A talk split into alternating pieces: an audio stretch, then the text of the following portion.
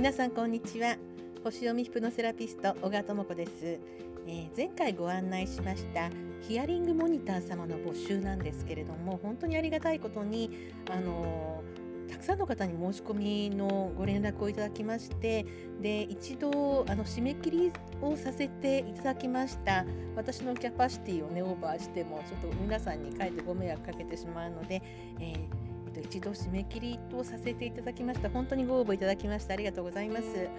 で昨日と今日と早速なんですけれども、えー、何名かの方とねお話をする機会がありまして、えー、皆さんのこう生の声をね聞くことができました。今日はちょっとその話をしたいと思います。で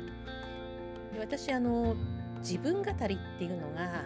すごく大事だって思ってるんですね。自分のことを話すでそこに何かこう結論を導き出すとかそういうのじゃなくて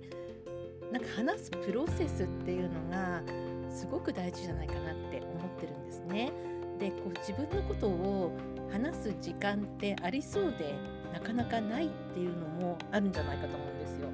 まあ、お友達と話してるとやっぱり気を使いますよね。あこんなこと言ったけどこんな風に思われてるんじゃないかしらとか、まあ、久しぶりに会ったのに、まあ、ちょっともうちょっと違う話をした方がお互い楽しい時間が過ごせるんじゃないかしらとかありますよね。本当にそれはあのね、お互いこう友達関係とかうまくやっていく中では大事なことだと思いますしじゃかといってあの身内の方、えー、親ですとかご主人ですとか兄弟ですとかに思った以上にそういう心の深いところって、まあ、話せるかもしれないんですけれどもなんかこう短すぎて話しにくいっていう方も結構いるんじゃないかなっていうことは思うんですね。でそういった時に集中して自分のことを語る自分語りの時間っていうのを持つっていうのは本当にねいいんじゃないかなと思っていましたらすで、えー、にこう何名か受けてくださってる中でそれが良かったっておっしゃってくださるんですよ。私こんなに聞いてほしかったんだって気がついたとか